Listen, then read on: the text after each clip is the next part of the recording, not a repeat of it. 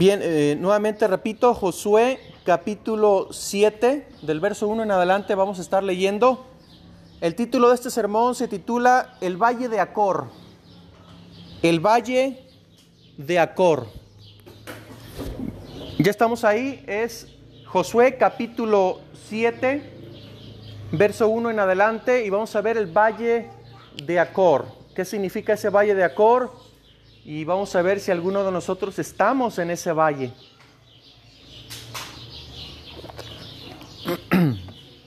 Bien, vamos a, leer verso 1, dice así la palabra del Señor. Pero los hijos de Israel cometieron una prevaricación en cuanto al anatema, porque Acán, hijo de Carmi, hijo de Sabdi, hijo de Sera, de la tribu de Judá, tomó del anatema y la ira de Jehová se encendió contra los hijos de Israel.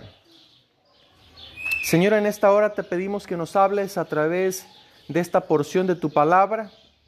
Háblanos, de una manera, Señor, que nuestras vidas sean transformadas, cambiadas y santificadas. En el nombre de Jesús oramos. Amén. Bien, aquí dice que Israel, está hablando del pueblo, Israel completo, cometió prevaricación, pero después especifica que fue Acán, una, una sola persona. Pero al principio dice que Israel cometió prevaricación. ¿Qué es prevaricar? Bueno, prevaricar significa cubrir o actuar encubiertamente, hacer algo a escondidas, hacer algo mal que nadie sepa, hacer algo de manera traicionera, a, espaldas de alguien. Eso también significa rebelión, significa delinquir, que significa que eso tiene el significado de cometer un delito.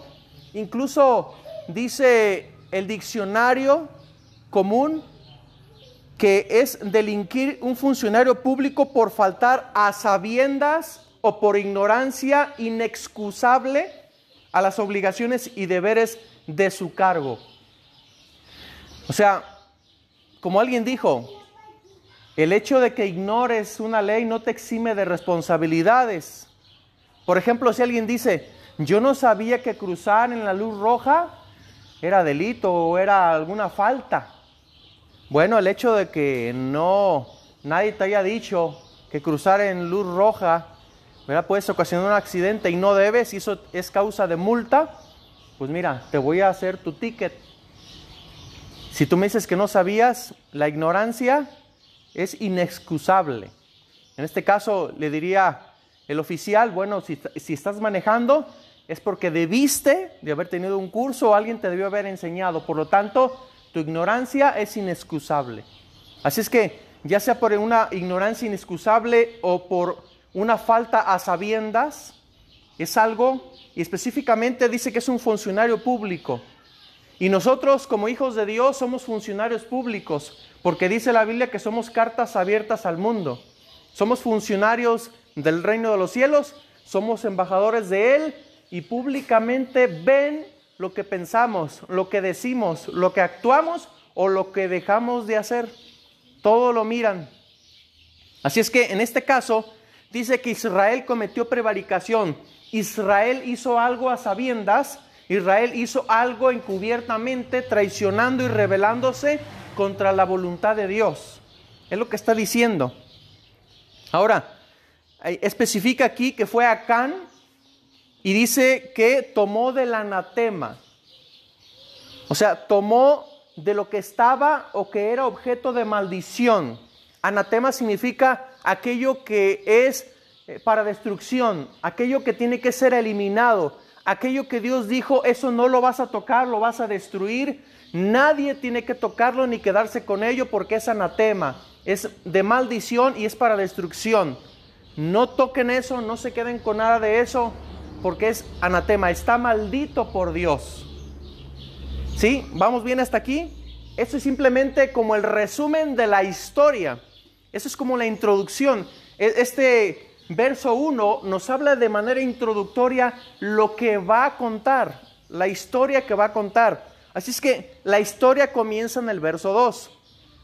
Dice, después Josué, o sea, después de que conquistó Jericó, envió hombres desde Jericó a Jai, que estaba junto a Bet-Aben, hacia el oriente de Betel, y les habló diciendo, subid y reconoced la tierra. Y ellos subieron y reconocieron a Jai, y volviendo a Josué le dijeron, no suba todo el pueblo, suban como dos mil o tres mil hombres y tomarán a Jai. No fatigues a todo el pueblo yendo allí porque son pocos. Y subieron allá del pueblo como tres mil hombres, los cuales, ¿cómo dice ahí?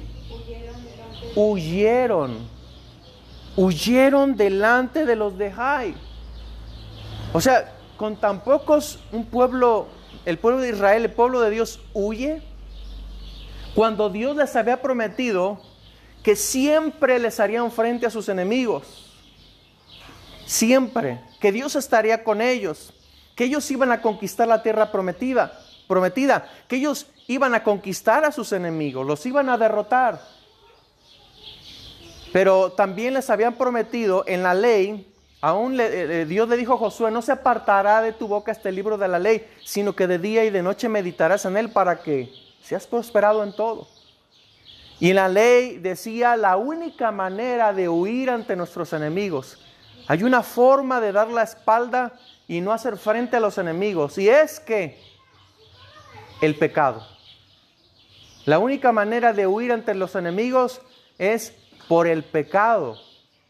Entonces, algo curioso de Josué, observamos la historia, sigue diciendo, ahora, interesantemente la palabra Jai, ese pueblo, significa ruinas pareciera como que, como que estaba en ruinas esa ciudad o estaba, estaba en construcción después de una ruina.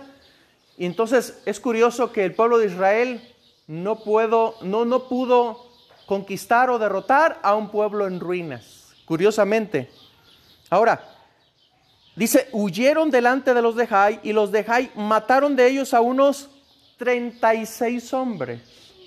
Algunos comentaristas dicen que la, palabra tres mil hombres también significa eh, tres escuadrones. La palabra mil puede ser escuadrones de, un ejército. Entonces, en este caso hablamos de tres escuadrones eh, y más adelante revela cuánta era la población de Jai.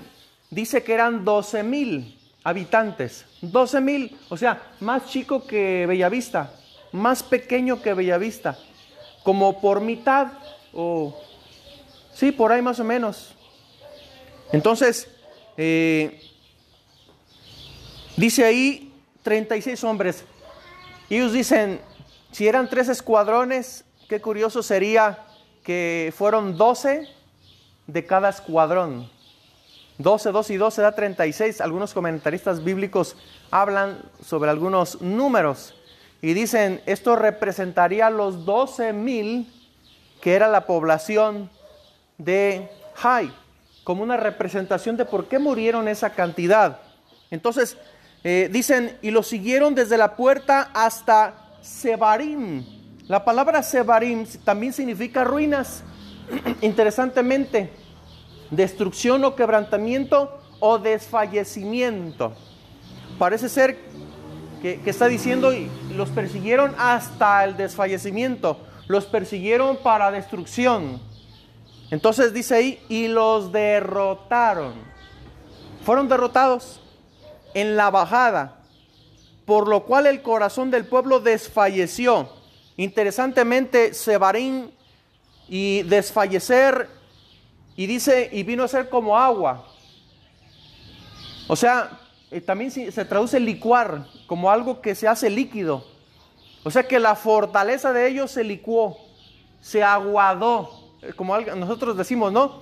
¿Qué? ¿Ya te aguadaste? ¿Ya no tienes fuerzas o qué? Ya. Y dicen, ando muy aguado. Significa que ya no tenemos fuerzas. Es lo que está diciendo efectivamente el pasaje.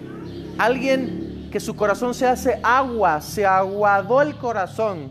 Ya no hubo fuerza, sino que se debilitó, desfalleció o al punto del desmayo, pero puede ser por temor, ese al punto de desmayo fue por miedo, por debilidad espiritual, porque algo estaba pasando. Ya no tenían la fuerza, ya no tenían e, ese poder de parte de Dios para derrotar a los enemigos, porque había pecado en el pueblo. Dice entonces Josué, ¿qué hizo? Rompe sus vestidos, se postra en tierra sobre su rostro delante del arca de Jehová hasta caer la tarde. Me imagino que ese día ayunó. Él y los ancianos de Israel y echaron polvo sobre sus cabezas como símbolo de, aflicción. Entonces eh, Josué oró de la siguiente manera, ah Señor Jehová, ¿por qué hiciste pasar este pueblo al Jordán para entregarnos en las manos de los amorreos para que nos destruyan? Ojalá nos, hubieran, nos hubiéramos quedado al otro lado del Jordán. Ay Señor, ¿qué diré? Ya que Israel ha vuelto la espalda delante de sus enemigos, porque los cananeos y todos los moradores de la tierra oirán y nos rodearán y borrarán nuestro nombre de sobre la tierra y entonces, ¿qué harás tú a tu grande nombre? Como diciendo, ¿qué van a decir de ti, Señor? Que sacaste un pueblo para que sea derrotado. O sea, eh, e-, es la misma oración que tuvo Moisés, como dándole siempre la gloria al nombre de Jehová, dándole honor a su nombre. Es lo que está diciendo, Señor, ¿qué va a pasar con tu nombre? Tu nombre es el que está en juego, tu fama, tu poder. Señor, haz algo por amor de tu nombre. O sea, ya no por nosotros, sino por tu nombre. ¿Y qué creen que le dijo Josué? Perdón, Jehová Josué. Levántate, ¿qué estás ahí chillando? ¿Qué estás ahí chillando? Levántese. ¿Se acuerdan cuando Jehová confrontó a Job? Ah, fájese bien sus pantalones porque ahora yo le voy a hablar. Ay Dios. es lo que está diciendo. ¿Qué estás haciendo ahí llorando y ayunando y poniéndote triste como un junco ahí? ¿Qué estás haciendo? ¿Y saben qué Dios le revela? Dice, levántate. ¿Por qué te postras así sobre tu rostro? ¿Por qué estás así con esa tristeza? ¿Por qué estás en esa aflicción? ¿Por qué? Dice, Israel ha pecado. Punto y se acabó. Ese es el problema. Israel ha pecado. ¿Qué estás haciendo? No es el momento de orar, es el momento de estar a cuentas. Tú sabes cuál fue el mandato y sabes el por qué son derrotados de sus enemigos. Tú sabes que la única causa de ser derrotados es a causa del pecado. Eso ya lo sabes, Josué. Así es que el pecado es la causa, Josué. Dice, y aún han quebrantado mi pacto. Lo han quebrado. Han violado mi ley. Han traspasado los límites. Han pasado incluso sobre mí. Sobre mi mandamiento. Lo me, han me han traspasado. Ahora ustedes son los que son traspasados. Y dice ahí, han quebrantado mi pacto que yo les mandé. Y también han tomado del anatema. Y hasta han hurtado, han mentido y aún lo han guardado entre sus enseres. Lo han escondido. Fíjese todo lo que revela. O sea, ¿qué estás haciendo, Josué? ¿Qué estás haciendo? Tú sabes lo que está pasando. Ya debes de saberlo, Josué. Y le revela, vuelvo a repetir, ¿qué fue lo que le revela? En pocas palabras podemos decir, desobediencia, transgresión, maldición, robo, mentira, y todavía escondes el pecado.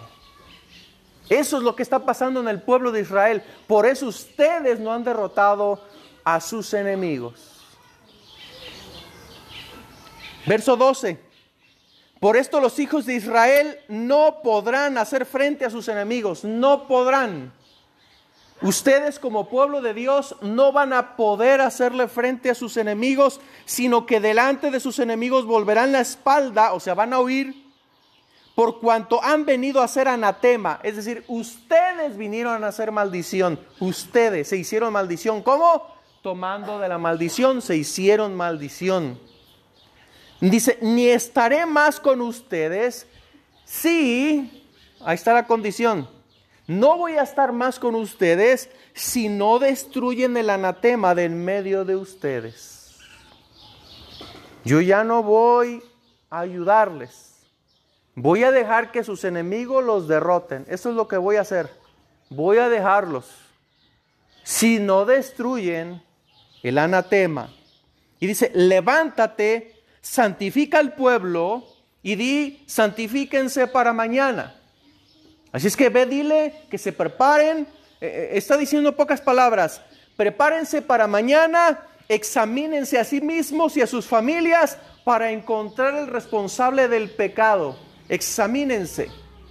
Porque si ustedes no se examinan a sí mismos y encuentran ese pecado, entonces yo lo voy a hacer. Está diciendo Dios, ¿eh? Yo lo voy a hacer. Prepárense para el encuentro con su Dios porque mañana voy a hacer juicio en ustedes. Mañana. Prepárense. Bien. Sigue diciendo y les dice, ¿no? Porque Jehová Dios, santifíquese para mañana, porque Jehová el Dios de Israel dice así, anatema hay en medio de ti, Israel. No podrás hacer frente a tus enemigos hasta que hayáis quitado el anatema de en medio de vosotros. Se acercarán pues mañana por, por sus tribus, y la tribu que Jehová tomare se acercará por sus familias, y la familia que Jehová tomare se acercará por sus casas, y la casa que Jehová tomare se acercará por los varones y el que fuere sorprendido en el anatema será quemado. Será quemado. Y él y todo lo que tiene por cuanto ha quebrantado el pacto de Jehová y ha cometido maldad en Israel. Y efectivamente, si seguimos leyendo, así sucedió a través del Urim posiblemente y, eh, como, dicen los, las suertes que echaban los, los sacerdotes, ¿se acuerdan del Urim y Tumim, algo así, ¿verdad? Eh, eran suertes que echaban ellos, así es como Dios revelaba la voluntad. Entonces, en base a esas suertes, eh, de las doce tribus de Israel cayó sobre Judá. Y sobre Judá la separaron, dijeron, de aquí de Judá está el que prevaricó. Y después dice que le tocó en suerte a la familia de los de Sera. Y de ahí a los varones de Sabdi. Y de ahí Sabdi puso a todos sus varones y encontraron, y la suerte cayó sobre Acán. O sea, una suerte perfecta dirigida por la voluntad de Dios. Entonces, eh, Josué dijo a Acán en el, verso en el verso 19, dice, Hijo mío, da gloria a Jehová, el Dios de Israel, como diciendo, si vas a darle gloria a Dios, di la verdad. O sea, glorifica el nombre de Dios diciendo la verdad no me ocultes nada, dice ahí. Dice, y dale alabanza y declárame ahora lo que has hecho, no me lo encubras. La única manera de que Jehová eh, sea glorificado es a través de que digas la verdad. Di la verdad, da gloria a Dios. Y Acán respondió a Josué diciendo, verdaderamente yo he pecado contra Jehová, el Dios de Israel, y así y así he hecho. Pues vi entre los despojos un manto babilónico muy bueno y 200 ciclos de plata y un lingote de oro de peso de 50 ciclos, lo cual codicié y tomé. Y he aquí que está escondido bajo tierra en medio de mi tienda y el dinero debajo de ello. Y es aquí donde quiero hablar acerca de cuatro pasos en el progreso del pecado. Estos cuatro pasos sucedieron con Eva cuando comió del árbol prohibido. Sucedió con el rey David cuando pecó con Betsabé. Sucedió con Acán y así sigue sucediendo aún todavía. Cuatro pasos en el progreso del pecado. Número uno, dice Acán, yo he pecado, pues vi, vi no puedes decir algo sin antes primero verlo. Dice, yo vi. ¿Qué es lo que vio él? En su caso, vio lingotes de oro, vio plata y vio un manto babilónico que era como un manto de reyes. lo cual era muy costoso. Así es que él dijo, ay, como que de aquí soy. Aquí hay billetes. Dice, entonces vi, vi la posibilidad de pecar, vi, ya sabía el mandamiento. Eva, ¿qué hizo? Vi y vi que el fruto era bueno, agradable a los ojos, dice ahí, bueno para comer, vi. Y el rey David, ¿qué pasó? Vio por la ventana a una mujer que se estaba bañando desnuda. Ni modo que con ropa, ¿verdad? Entonces David vio también. Y después de ver, ¿qué surge? Dice ahí, vi, codicié.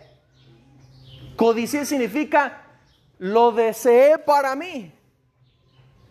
Pero codiciar es como un, un, un, deseo incontrolable. Un deseo donde tú dices, yo lo quiero, yo lo quiero y yo lo quiero. Y yo no sé qué voy a hacer, pero lo voy a tomar. E, es un deseo que ya no se puede controlar. Más bien, el pecado ya comienza a tener control sobre la persona. Comienza a tener un dominio. E, ese ya es la codicia. Y, y codiciar puede ser cualquier cosa en nuestra vida. Cualquier cosa. Dinero, ropa, fama, trabajo, lujos, mujeres, hombres, y póngale cualquier cosa codiciable en esta vida. Cualquier cosa que ofrezca el mundo, el diablo, a los deseos de la carne y de los ojos. Cualquier cosa puede ser. Entonces dice, vi, codicié. Dijo el apóstol Pablo, si la ley no dijera no codiciarás, pero resultó que el mandamiento a mí me fue para mal porque me di cuenta que yo era codicioso, dijo el apóstol Pablo en Romanos. Vi, codicié y luego dice, tomé. Y después de tomar el objeto, o sea, tomar significa decidir o practicar el pecado ya. Ya decidí, ya lo tomé, ya lo practiqué, ya me equivoqué, ya lo hice, ya me tropecé en el camino, ya pequé. Y después de pecar, el cuarto paso que es esconder. ¿Qué hizo Adán y Eva cuando pecaron? Se escondieron entre los árboles del huerto. ¿Qué pasó con el rey David después de que pecó? Después de que vio, codició y la tomó. ¿Qué hizo? Escondió el hecho. Incluso cuando ya no pudo hacer que el esposo se metiera con su esposa, aún emborrachándolo, dijo, no, este varón no entiende, no se va con su esposa. Lo único que le quedó es mandarlo matar. Y lo mandó matar. Y lo ocultó un año. Y el año llegó el profeta. Y el profeta le reveló su pecado. Y así, también Acán vio, codició, tomó y lo escondió. Y todavía sucede contigo y conmigo. Todavía sucede en el mundo. El proceso, el progreso del pecado es que vemos, codiciamos, tomamos y lo escondemos. O nos escondemos. Todavía sigue pasando. ¿Qué sucedió después?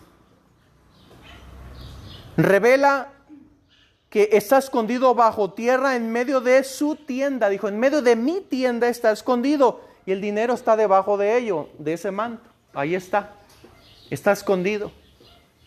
Gracias a Dios porque confesó su pecado, ¿no es cierto? Pero aunque confesó su pecado, la consecuencia ya estaba dada. Ya estaba. Ya no la pudo evitar. Y saben que cuando cometemos el pecado hay muchas ocasiones en que ya no, ya no podemos evitar las consecuencias.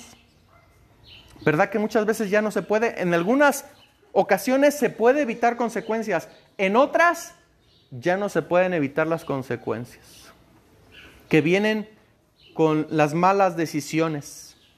Entonces dice que Josué mandó mensajeros a su tienda, encontraron efectivamente todo lo que él había dicho lo trajeron, lo pusieron delante de Jehová. Verso 24, entonces Josué y todo Israel con él tomaron a, Car, Acán, hijo de Sera, el dinero, el manto, el lingote de oro, sus hijos, sus hijas, sus bueyes, sus asnos, sus ovejas, su tienda y todo cuanto tenía y lo llevaron todo al valle de Acor.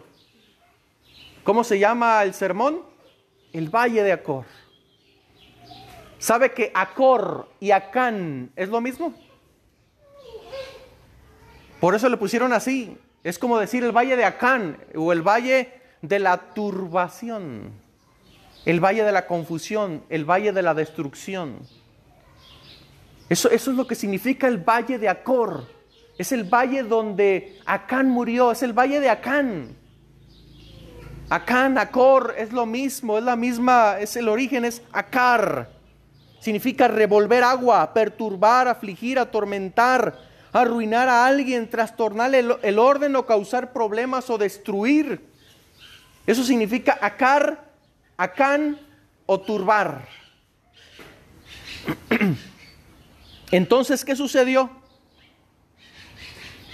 Y Josué le dijo, verso 25, ¿por qué nos has turbado? Acán, ¿por qué Acor? o sea, turbación, eso es su nombre.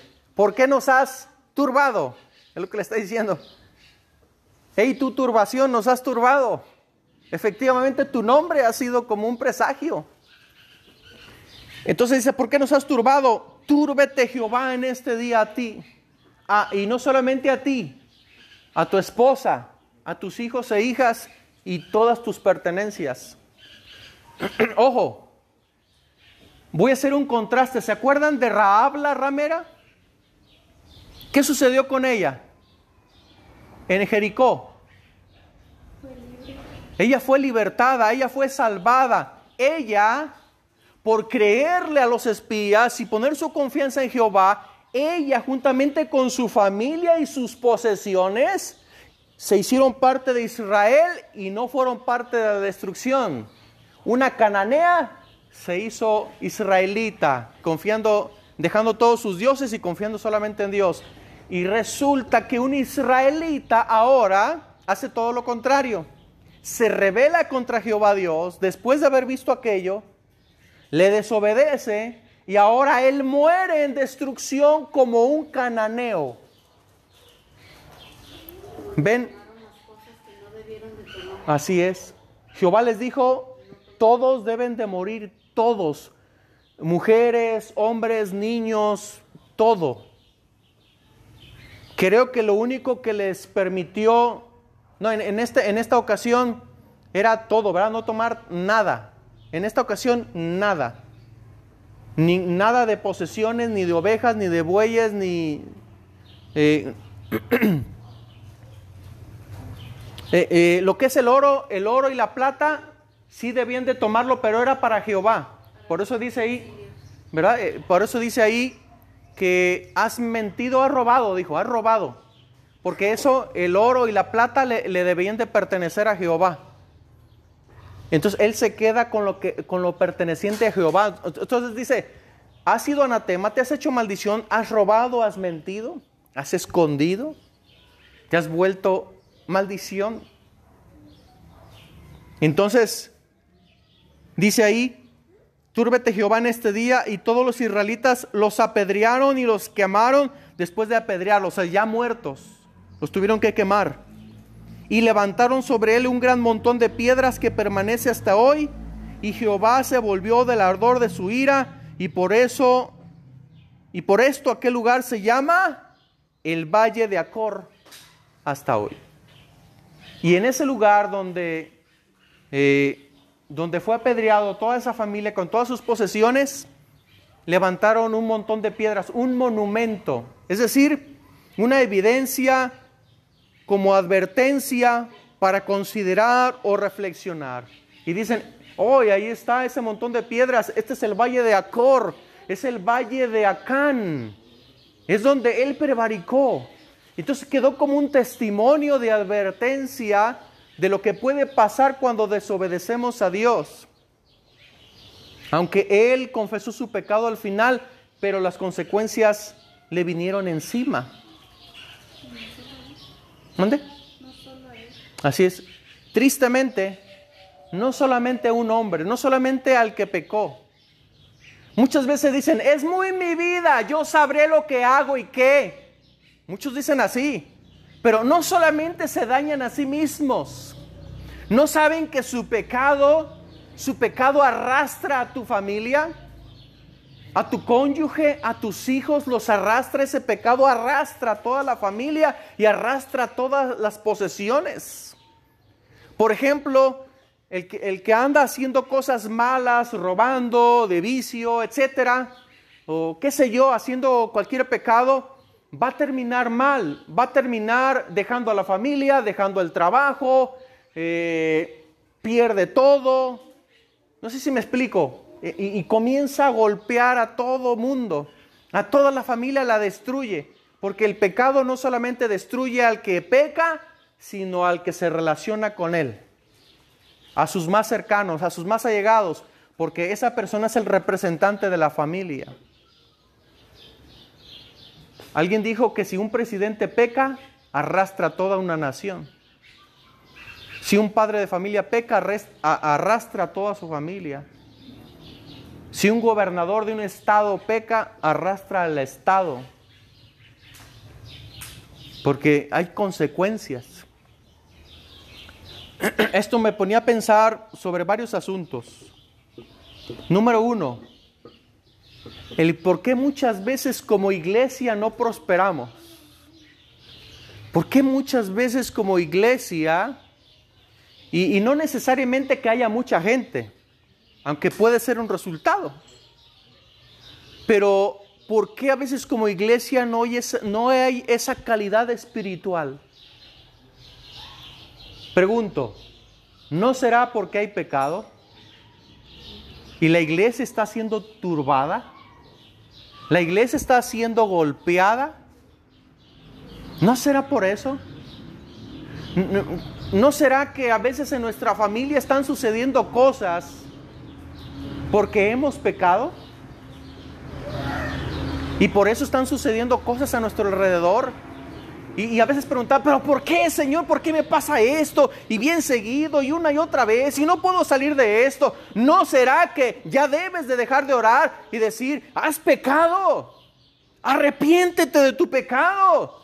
Ya deja de andar chillando y gritando. Es lo que Dios le dijo a Josué, ¿no? Tú sabes lo que está pasando. Tú sabes lo que tienes que arrepentirte. Tú sabes que estás viviendo en pecado y necesitas hacer algo. ¿Qué? ¿Qué necesitamos hacer? ¿Sabes qué es? Destruye el anatema. Ahora, claro está que nosotros no lo vamos a agarrar literal, ¿verdad?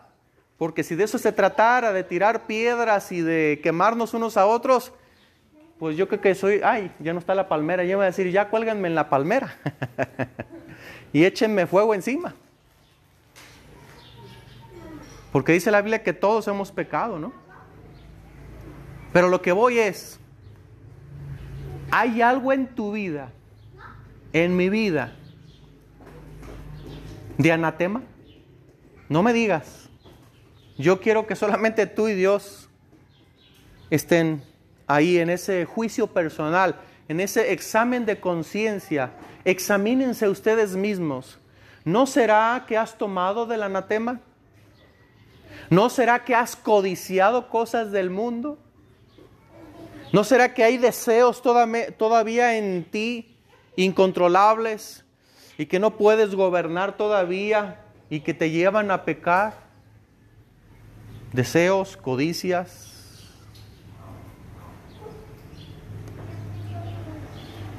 Un minuto de silencio para que reflexione. ¿Qué cosas hay en tu vida ¿Será que hay mantos babilónicos ahí? ¿En tu corazón? Porque Él dice, están enterrados en mi tienda. Sí, Señor, todavía hay mantos babilónicos Todavía hay lingotes allí en mi corazón enterrados. Están enterrados en mi corazón, en mi tienda, en mi casa. Están enterrados cosas en mis deseos, en mis pasiones, en mis anhelos. Todavía hay cosas allí que yo he enterrado, que no he querido sacar, que, que he ocultado por mucho tiempo. Todavía hay cosas allí y que, y que me hacen pecar y que no lo quiero dejar. Y que eso me ha traído no solamente turbación a mí, ha traído turbación a mi familia. Incluso han traído turbación a la iglesia. Ponte a pensar cuáles son los mantos babilónicos, cuáles son esos lingotes de oro, cuáles son esos ciclos de plata, cuáles serán esos deseos, eso que has visto, eso que has codiciado, eso que has tomado para ti, eso que has ocultado, eso que se ha nombrado como el pecado oculto. Dice que el que no confiesa su pecado, sus huesos van a ser quebrantados. Y dice la Biblia, no prosperará. Pero el que los confiesa y se aparta, dice que recibe bendición, recibe refrigerio, recibe bendición, salvación, redención, salud. Así es que yo te invito en esta mañana, ponte sobre tus pies o sobre tus muletas. ¿Mande? ¿Hasta mañana? Esta mañana. ¿Esta mañana dije? esta mañana, esta tarde y esta noche, reflexiona qué has hecho. bueno, ¿será que pienso que se está amaneciendo? No, pero está anocheciendo, ¿va? Bien, cierra tus ojos. Yo te invito a que tengas un momento de reflexión. Estamos hoy delante de Dios. Y la palabra de Dios ha sido expuesta.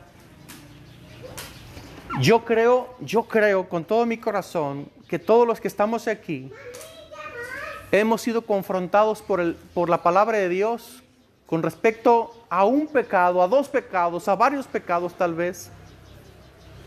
Pero hoy es el día de salvación. Hoy es el día de la oportunidad de Dios Hoy es el día para traer, desenterrar esas cosas, esas cosas anatemas. Desentiérralo de tu corazón, de tu casa. Tráelo delante del Señor y decir, Señor, yo prefiero quemar esos deseos que se destruyan dentro de mí con el fuego de tu Santo Espíritu, con el fuego de tu altar Señor, yo te pido que quemes todo anatema de mi corazón, que quemes todo mal deseo, toda codicia, todo deseo desenfrenado, todo aquello que me aparta de ti, ya sean lugares, cosas, personas, relaciones, cualquier cosa que me esté llevando a pecar, dice la Biblia, si es tu ojo, sácalo, si es tu pie, si es tu mano, córtala. Señor, danos la dirección para saber qué es lo que tenemos que cortar en nosotros, qué destruir, qué quemar, qué apartarnos de personas, lugares, objetos. Ayúdanos, Señor, a destruir el anatema en nosotros con el fuego de tu Santo Espíritu. Señor, quema toda impureza, toda suciedad, toda contaminación, todo aquello que nos debilita, que nos turba, que nos aleja de ti, Señor. Perdona nuestros pecados. Perdona, Señor, todo lo, todo lo malo, toda nuestra prevaricación, nuestra rebelión, nuestra desobediencia, Señor. Perdónanos, bendito Dios. Robo, mentira, engaño, falsedad, codicias. Señor, perdónanos, ayúdanos y ten misericordia. Ayúdanos, Señor, en esta hora. No queremos ser destruidos por el pecado. Señor, te pedimos que tú destruyas el pecado en nosotros y no que el pecado nos destruya a nosotros, Señor. En esta hora, Señor, quema esos deseos. Quema, Espíritu Santo, todo aquello que no te agrada, todo aquello que te deshonra, todo aquello que ofende tu nombre. Señor, ayúdanos. Danos la fuerza, el poder para alejarnos de aquellas cosas que nos apartan de ti, Señor. Ayúdanos esa falta de perdón, ese orgullo, esos celos, esa envidia.